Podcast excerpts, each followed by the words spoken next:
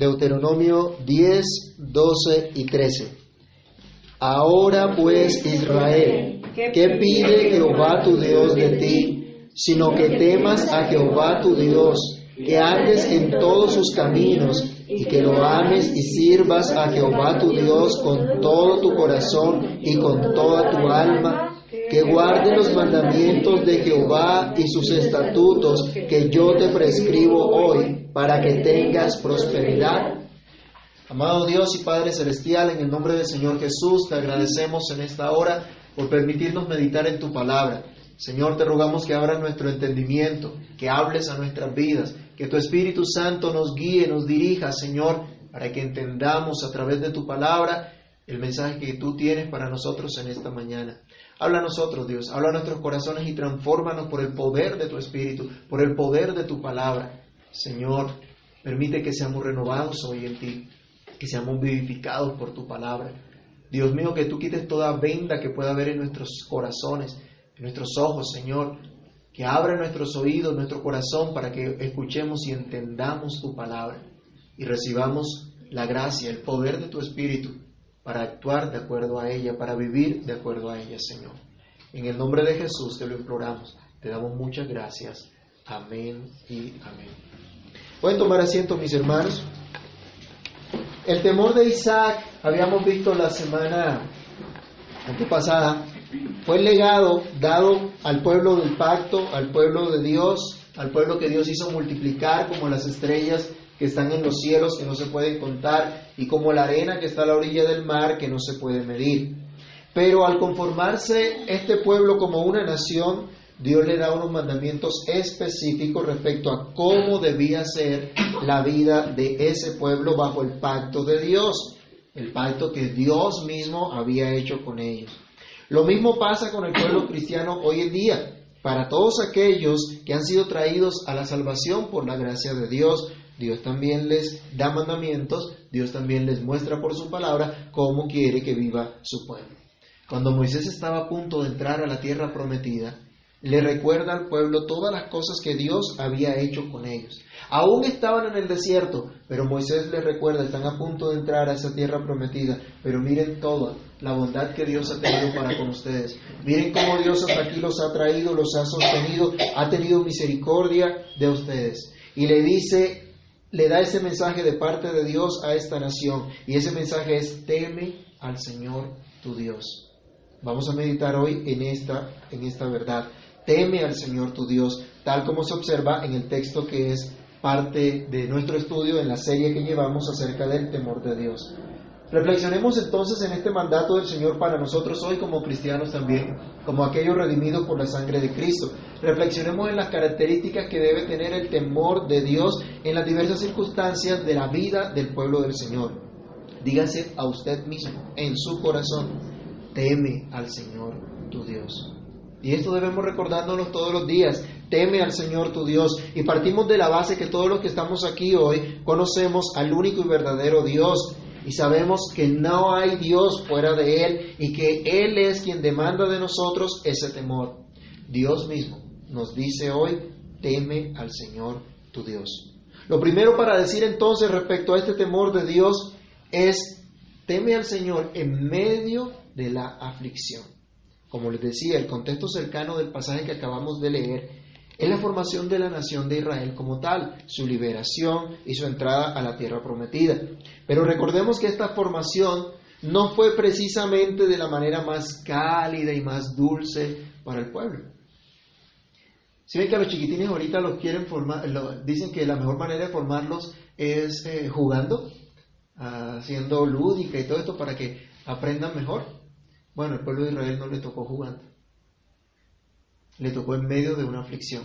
En medio de la esclavitud en que se encontraban en Egipto. En medio de eso, Dios los llama a que le teman a Dios. Y en Egipto vemos personas que temieron a Dios. El pueblo comenzaba a multiplicarse en Egipto. Acuérdense ustedes que llega Jacob con sus hijos. le da un buen recibimiento porque el faraón que conocía a José, uno de los hijos de Jacob, lo estimaba mucho. Murió José, murió ese rey que había, llegó otro rey que ya no estimaba a los judíos, que no estimaba a los hebreos. Y los hebreos se multiplicaron, crecieron. Y entonces el nuevo rey que había en Egipto tenía miedo que ante una guerra, como este pueblo era más numeroso ya que los egipcios, se volvieran en su contra. Y entonces se fueran de la tierra o los, o los echaran aún a, a ellos mismos y se pusieran del lado de sus enemigos. Entonces da una orden apremiante. Y la orden apremiante es maten a todos los niños varones que nazcan. Y si y, solamente denle la vida a las niñas. Y llaman a las parteras que atendían a las hebreas y les dan esta orden para que la ejecuten de inmediato. En esta situación y en lo que en adelante va a vivir el pueblo de Dios a causa de la injusticia de Faraón, vemos cómo Dios demanda temor, es decir, obediencia. Dios demanda temor y ese temor de Dios se traduce en obediencia. Comencemos diciendo entonces que el pueblo de Dios tenía la promesa de ser una gran nación. ¿Se acuerdan qué le dijo Dios a Abraham? Que de él saldría una gran nación. Y cuando vimos el temor de Isaac, vimos que Abraham tuvo su hijo milagrosamente. Isaac tuvo sus hijos milagrosamente. Porque se estaba cumpliendo la promesa de Dios y porque la historia de ellos realmente no era de ellos, sino lo que Dios estaba haciendo. Ellos, entonces, el pueblo de Israel, ahora acá, a las parteras le dicen, maten a los hijos. ¿Creen que los judíos o los hebreos no sabían lo que estaba ocurriendo? ¿No sabían de la orden que había contra ellos? ¿No sabían del peligro que enfrentaban? La Biblia nos dice que ellos dijeron, bueno, vamos a planificar entonces. Vamos a aplicar los controles de natalidad a nuestro pueblo. No, porque Dios les había dado una orden de multiplicarse, extender la imagen de Dios por todo lado en nuestro tiempo moderno de pronto hubieran dicho, bueno, démosle algo para que no, no sigan, no sigan procreando. Ellos siguieron su vida normal, las familias siguieron teniendo hijos a pesar del cruel designio del faraón. Por cierto, hago un paréntesis. Hoy, ¿qué es lo que nos dicen? ¿O cuál es la situación que vivimos? ¿Y por qué muchas parejas no quieren tener hijos? Se casan, pero dicen, no queremos tener hijos. Es que la situación está muy dura es que la educación es muy cara y cualquier otra cantidad de cosas. Y entonces los impíos sí se multiplican, los incrédulos sí se multiplican y multiplican su imagen. Y nosotros como creyentes, como hijos de Dios, le creemos a sus mentiras. El pueblo de Israel no creyó esas mentiras. Aún las parteras que probablemente no eran hebreas temieron a Dios. Vamos a Éxodo capítulo 1, versículo 17. Estas mujeres temieron más a Dios, le tuvieron miedo más a Dios que al faraón. Y obedecieron a Dios antes que al faraón, quien se estaba oponiendo a la voluntad divina, voluntad que hacía que el pueblo de Dios se multiplicara tanto en hombres como mujeres. Éxodo 1, 17. ¿Qué nos dice? ¿Alguien que lo lea fuerte? Pero las parteras temieron a Dios y no hicieron como les mandó el rey de Egipto, sino que preservaron la vida a los niños. Interesante, ¿cuál fue la razón de que ellas le cuidaran la vida a los niños? Ay, que son muy bonitos, son muy tiernos. No, dice porque temieron a Dios, tuvieron temor de Dios. Y por ese temor de Dios entendieron que la orden del rey era contraria a la voluntad de Dios. Que la orden de ese rey iba directamente opuesto a lo que Dios había mandado. Entonces, ellas no obedecieron. Y aquí tenemos el principio, ¿no? Cuando la autoridad se levanta contra Dios, cuando la autoridad manda algo en contra de Dios, la Biblia nos dice, hay que obedecer a Dios antes que a los hombres. Y esto fue lo que hicieron estas parteras. Las parteras se expusieron entonces a ser ajusticiadas por el rey de Egipto por no cumplir sus órdenes, pero temieron a Dios. Y por eso Dios las bendijo. Si ustedes leen los versículos siguientes, ¿qué pasó con, con, estas, con estas mujeres, con esta familia? Dice que Dios bendijo sus casas, porque le temieron a Dios, porque obedecieron a Dios en lugar de obedecer al faraón.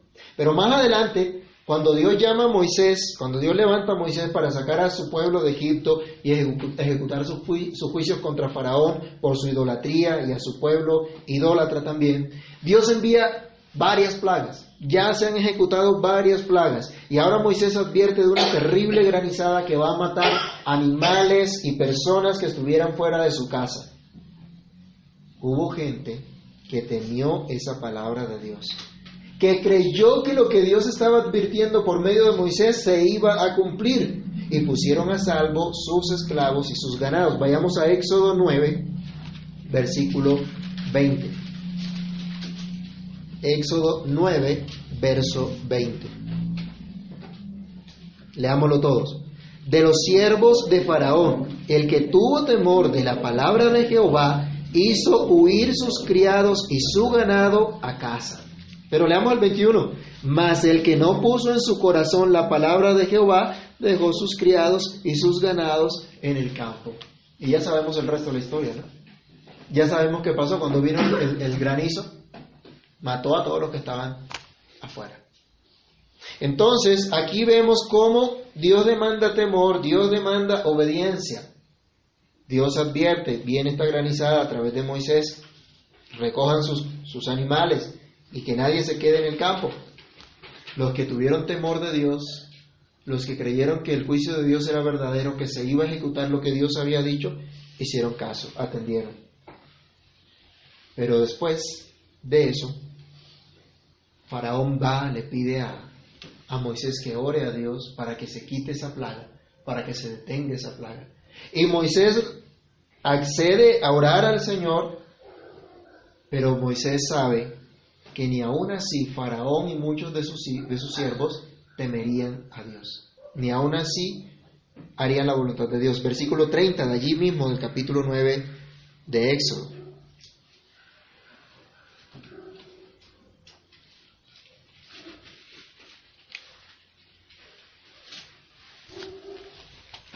¿Qué dice? Pero yo sé que ni, ni tú ni tus siervos todavía la presencia de Moisés sabía que aunque Dios detuviera esa plaga que, iba a, que estaba sobre Egipto, a pesar de eso, de Faraón ver eso, ni siquiera así iban a temer a Dios. Ni siquiera así iban a obedecer al Señor, tendrían temor de Dios. Es decir, Faraón no iba a obedecer a Dios de dejar ir a su pueblo de Egipto, de sacar a su pueblo de Egipto. Pero ya sabemos cómo termina la historia. El pueblo de Dios es liberado de esa, esclavitud en medio de gran aflicción. Allí Dios les demanda fe y admiración por Él. Vayamos a Éxodo capítulo 14, verso 31. Recuerden ustedes que terminan las plagas, el pueblo sale de Egipto y cuando cruzan el Mar Rojo, ¿qué pasó? Cuando cruzan el Mar Rojo, a pie cruzan los hebreos, los egipcios tratan de hacer lo mismo, el ejército de Faraón trata de hacer lo mismo, se cierra el mar y las aguas cubren a, este ejército y se ahogan. Y entonces el pueblo ve lo que Dios ha hecho. ¿Qué dice Éxodo 14, 31? Y vio Israel que aquel grande hecho que Jehová ejecutó contra los egipcios y el pueblo temió a, a Jehová y creyeron a Jehová y Moisés y sus siervos. Miren lo que ocurrió. Al ver este hecho grandioso de Dios, dice que el pueblo temió a Dios. El pueblo entendió que Dios efectivamente había venido a rescatarlos, que era el Dios de Abraham, el Dios de Isaac, el Dios de Jacob, el que había venido directamente a librarlos y que había puesto a Moisés para hacer esta obra. Y se regocijaron en el Señor su Dios, se maravillaron de él. Hermanos, esto es lo que Dios quiso hacer lo que Dios quiso colocar en el corazón de su pueblo al salvarlo de esta manera. Dios quiso que ellos aprendieran a creer, a confiar en el Señor, a que se admiraran de la grandeza de su Dios, que se admiraran de su poder, de su amor, de sus maravillas, de lo que Él estaba cumpliendo. ¿Nos admiramos hoy nosotros de nuestro Dios? ¿Comprendemos que tenemos un Dios grande? ¿Un Dios glorioso? un Dios maravilloso que cumple sus promesas. Así estaba formando el Señor a una nación que cree en su Dios, que se admira por Él y que vive entonces delante de Él aún en medio de la aflicción. Dios demanda integridad de amor por él. Ahora sale el pueblo, entra al desierto y sabemos que pasan muchos años en el desierto, pero en el desierto Dios los guía, Dios dirige a Moisés a través de su suegro Jetro para que se organice, para que el pueblo sea organizado, para que juzguen las causas. Mire, siempre va a haber conflictos, pero hay que juzgar esos conflictos a la luz de la revelación de Dios, a la luz de la instrucción de Dios. Y Dios le manda a Moisés a través de Jetro que coloque jueces sobre el pueblo para que gobiernen, para que dirijan al pueblo también. Vayamos a Éxodo ahora el capítulo 18, versículo 21. Éxodo 18, 21. Además, escoge tú de entre todo el pueblo varones de virtud, temerosos de Dios, varones de verdad que aborrezcan la avaricia, y ponlos sobre el pueblo por jefes de millares, de centenas, de cincuenta y de diez. ¿Cuál era el requisito para estos hombres? Debían ser temerosos de Dios. Para poder hacer el trabajo que Dios les encomendaba, entendiendo que lo hacían para Dios y en la presencia de Dios. Ellos iban a juzgar de parte de Dios. Entonces debían ser íntegros y debían alejarse de toda clase de injusticia. No debían prestarse para hacer lo malo ni para obtener una ganancia mala vida. Era necesario que estos hombres actuaran por amor de Dios, juzgando con rectitud aún los casos difíciles o dolorosos. Dios en medio de la aflicción formó a la nación de Israel, pero en medio de esta aflicción les enseñó su temor, les enseñó que Él demanda de su pueblo obediencia a sus mandamientos. Dios demanda que su pueblo le respete, le reverencie. Les demanda fe, admiración por sus obras, por su palabra. Dios demanda integridad en el llamado que le hace a su pueblo. En los momentos de aflicción, donde muchos de nosotros somos tentados a alejarnos de Dios y dejar a un lado el temor de Dios y hacer cosas que Dios nos ha prohibido, muchas veces tememos más a los hombres que a Dios. Y actuamos porque le tememos más a los hombres que a Dios. Pero esto no debe ser así. Esto no es lo que nos enseña el Señor. Esto no es lo que Dios quiere para nosotros. Cuando las cosas se nos tornan difíciles, esta no es la voluntad de Dios que nos alejemos de Él o que nos apartemos de su temor. Al contrario, Dios permite todas estas situaciones es para que aprendamos y ejerzamos su temor, para que obedezcamos a Dios, para que creamos en Él, para que confiemos en su palabra y actuemos en consecuencia, en integridad, porque por su gracia fuimos llamados, escogidos, pueblo de Dios. Pero en segundo lugar, nuestra reflexión nos debe llevar a algo consecuente. Cuando el Señor nos dice, teme al Señor tu Dios, esto es en tu vida diaria. Es algo obvio, ¿no? Lo repetimos una y otra vez. Lo hemos escuchado una y otra vez. Pero también fallamos en esto, una y otra vez. Somos llamados a temer al Señor en nuestra vida diaria en todos los aspectos de nuestra vida. No hay nada en nuestra vida que podamos dejar a un lado o fuera del temor de Dios. Nuestros pensamientos más secretos, nuestros deseos más escondidos, nuestras acciones en privado y obviamente en público. Absolutamente todo debe estar bajo ese temor de Dios. Todas nuestras acciones deben estar dirigidas bajo ese temor de Dios en las relaciones con el prójimo. Dios comienza a dar una serie de leyes al pueblo de Israel en cómo debían relacionarse los unos con los otros. Vamos a ver unos ejemplos. Levítico 19, 14 y 32. Levítico 19, 14 y 19, 32. ¿Alguien que lea 19, 14? No maldecirás al sordo y delante del ciego no ocultarás tropiezo como que tendrás temor de tu Dios, yo Jehová. Mire cómo es la relación que Dios dice respecto al ciego y respecto al sordo. Dios demanda solidaridad y Dios demanda respeto, de no hacer nada aprovechando la desventaja que tiene alguien que tiene una discapacidad. Maldecir al sordo. El Señor dice, no harás eso. Esa no es la actitud del, del pueblo de Dios. Porque aunque el sordo no escuchara que tú lo estás maldiciendo, Dios sí lo escucha.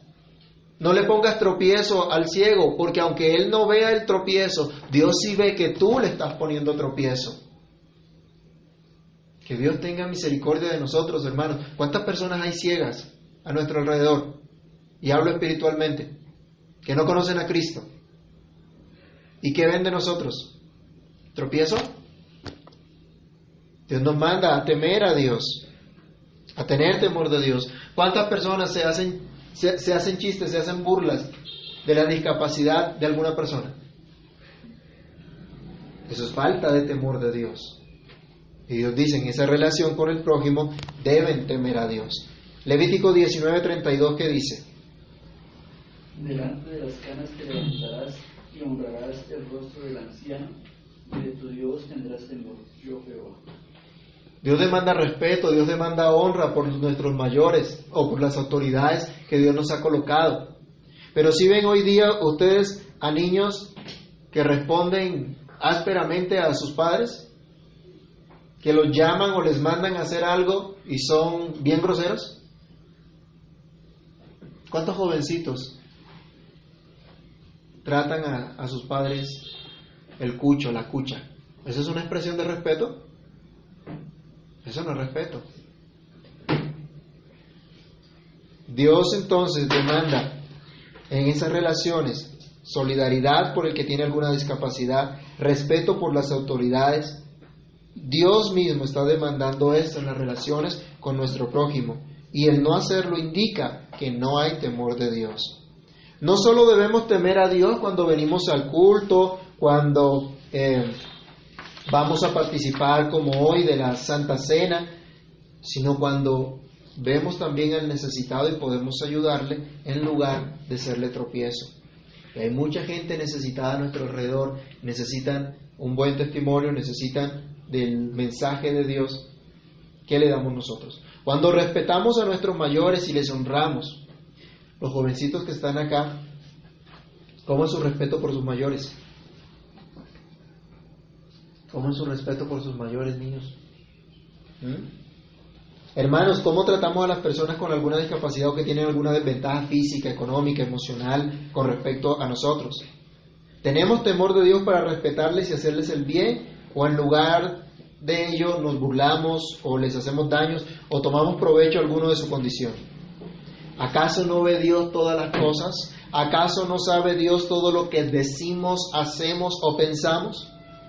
En las relaciones personales, pero también en nuestras labores diarias, en nuestra cotidianidad, estudio, trabajo, nuestra vida familiar, somos llamados a temer a Dios, actuando con verdad e integridad. Cuando Dios establece jueces oficialmente en Israel, usted lo puede ver en 2 de Crónicas 19, del 7 al 9, Dios les dice, tengan temor de Dios, aborrezcan el cohecho, porque ustedes van a juzgar en lugar de Dios y no en lugar de hombre. ¿Se acuerdan el año pasado del escándalo de la justicia? Aquí en Colombia, la cantidad de componentes que había, los jueces que compraban los, la, gente que compraba los jueces, los jueces que se vendían y todo ese cartel de la toga del que se habló. Ellos deberían ver lo que dice la escritura, ¿no? Estaban puestos es para servir, para aborrecer el cohecho, para no inclinarse a favor del uno ni al otro, sino actuar con justicia, con verdad. Eso es lo que Dios demanda. En, todas nuestras relaciones, Dios demanda entonces actuar con su temor. Ese es su mandato específico. Así llegamos, a nos acercamos a nuestro texto. Vayamos a Deuteronomio 8, 6. Dios no dice que dependiendo de la situación respetemos o no, creamos o no en lo que Dios nos dice, sino que temamos a Él. Él expresa claramente la orden de obedecer sus mandamientos. Esto es lo que significa temer a Dios y seguir sus caminos. ¿Qué dice Deuteronomio 8:6? Guardarás pues los mandamientos de Jehová tu Dios, andando en sus caminos y temiendo. Guardar los mandamientos, seguir los caminos de Dios. Dice esto es temerle.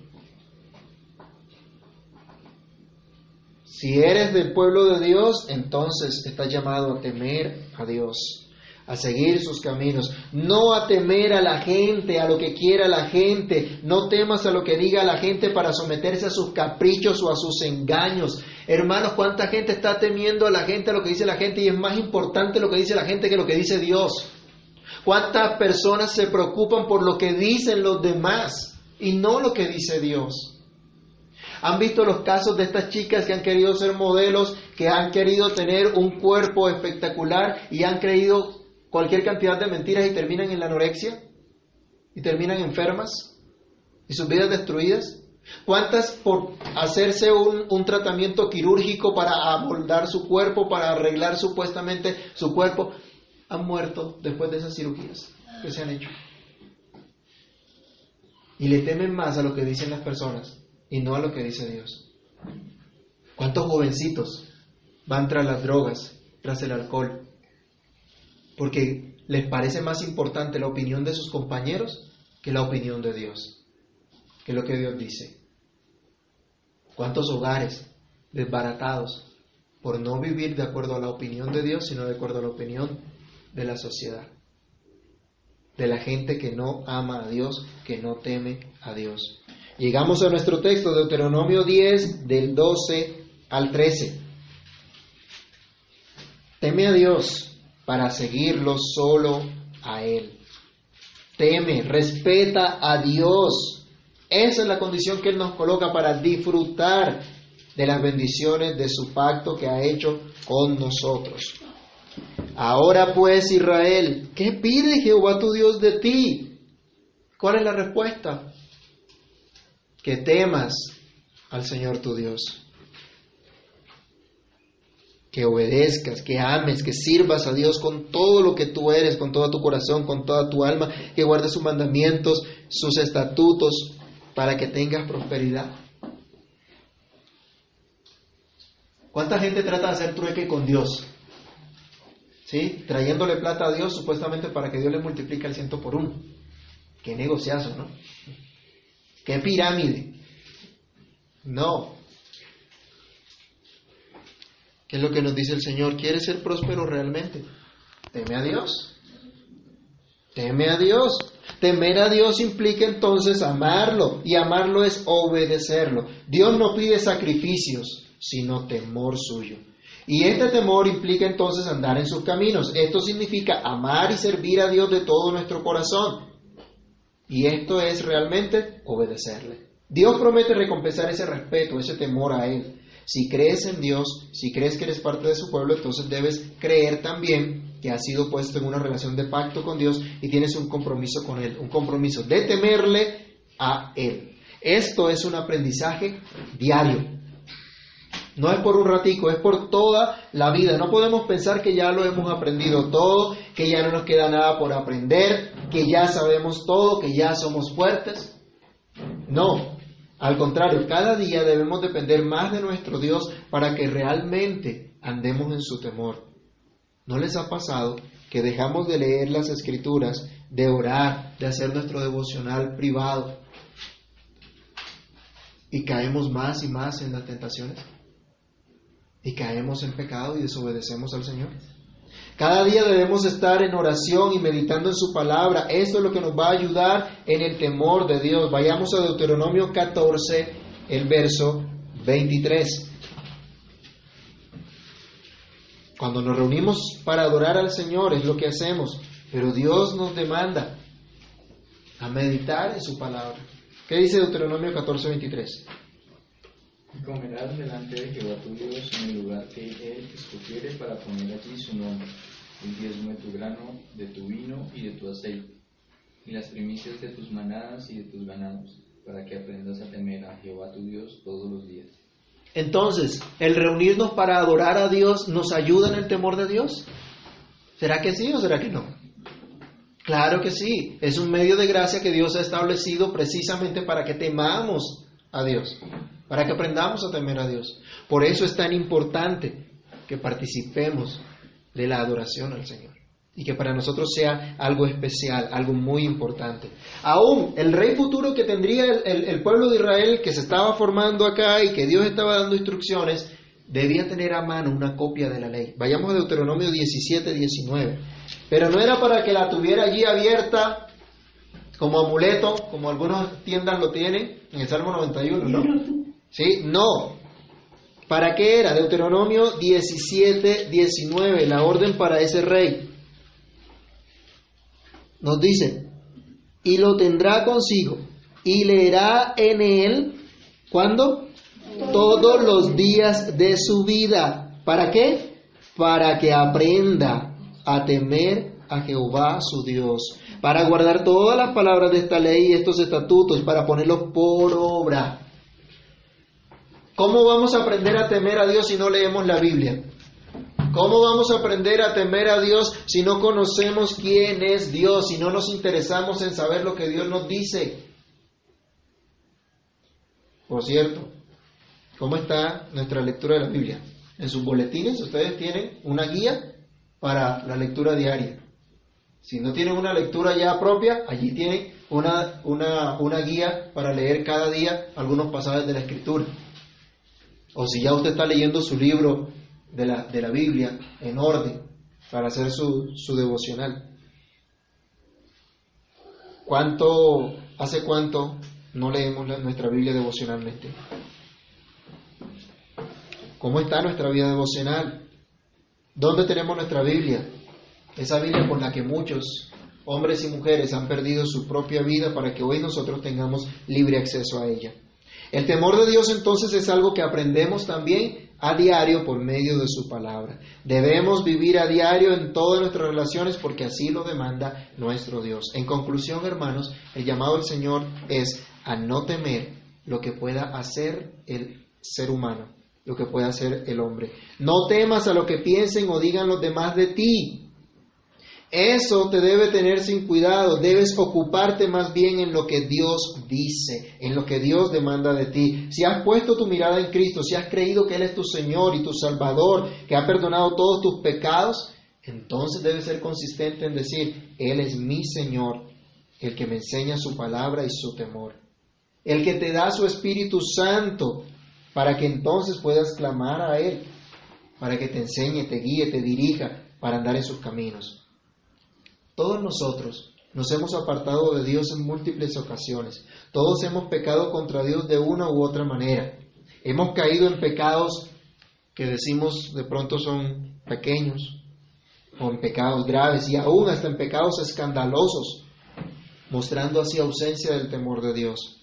Pero hoy el Señor nos llama a que miremos a Cristo, a que miremos a la cruz, a que recordemos que fuimos perdonados, y ahora somos capacitados para temer al Señor nuestro Dios. Así que oremos y pidamos al Señor que nos enseñe su temor cada día y así podamos andar en sus caminos. Padre que estás en los cielos, en el nombre del Señor Jesús te damos muchas gracias por tu palabra. Gracias porque sabemos que es tu voluntad que aprendamos tu temor y que andemos en él.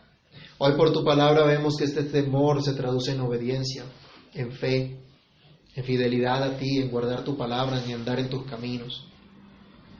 Señor, ayúdanos porque muchas veces nos dejamos distraer por las cosas de este mundo, por nuestros deseos pecaminosos y damos lugar, Señor, al pecado en lugar de obedecerte a ti. Te pedimos hoy misericordia, te pedimos hoy que nos perdones, que nos limpies de todas nuestras maldades, de todas nuestras iniquidades, Señor. Te rogamos, enséñanos a andar en tu temor.